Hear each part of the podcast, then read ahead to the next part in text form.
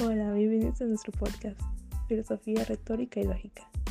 En el episodio de hoy hablaremos sobre Kant y la crítica a la razón pura. El pensamiento de Kant, en cierto sentido, constituye el fundamento de la razón ilustrada. En sus planteamientos, el imperio de la razón aparece unida a la historicidad.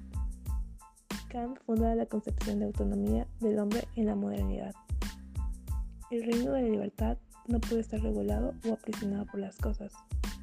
Es el hombre mismo que, por medio de la razón, guía sus acciones. En el plano ético, el deber no es algo que se le imponga desde su exterior, sino un postulado a priori de la razón. En este sentido, la conciencia moral es autónoma. Se impone a sí mismo como deber, como imperativo categórico. La razón aparece como la sabia y única legisladora.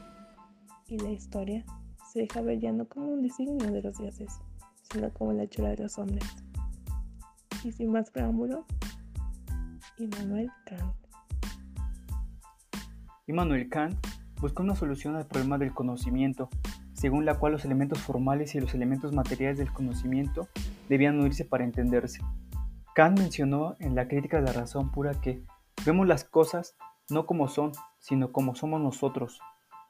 Kant quiere dar a entender en pocas palabras que nosotros captamos la realidad según la forma de las cosas.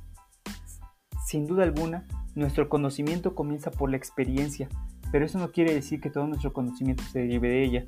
Además, creía que aunque no todo lo que pensáramos, lo conociéramos. No significa que era algo sin sentido, y es por eso que él decía que para conocer, el entendimiento y la sensibilidad debían unirse. El primero se produce de forma espontánea, ciertos conceptos sin que estos necesariamente se deriven de la experiencia, y el segundo se limita a recibir impresiones.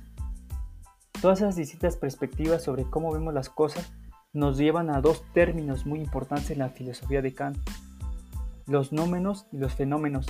El primero es la cosa en sí, es la realidad tal y como puede ser en sí misma, no importa las experiencias que tengamos sobre ella.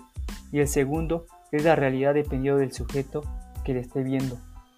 Por lo tanto, según las frases de Kant, las personas solo podemos conocer fenómenos, jamás conoceremos los números, porque siempre nuestra realidad y conocimiento se ven influenciados por nuestras experiencias.